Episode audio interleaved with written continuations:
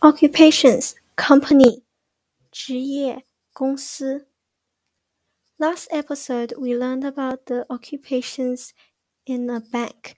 This episode we are going to learn about the different occupations in a company. Manager 经理经理经理经理经理 Secretary 秘书秘书秘书秘书秘书 秘书，staff，职员，职员，职员，职员，职员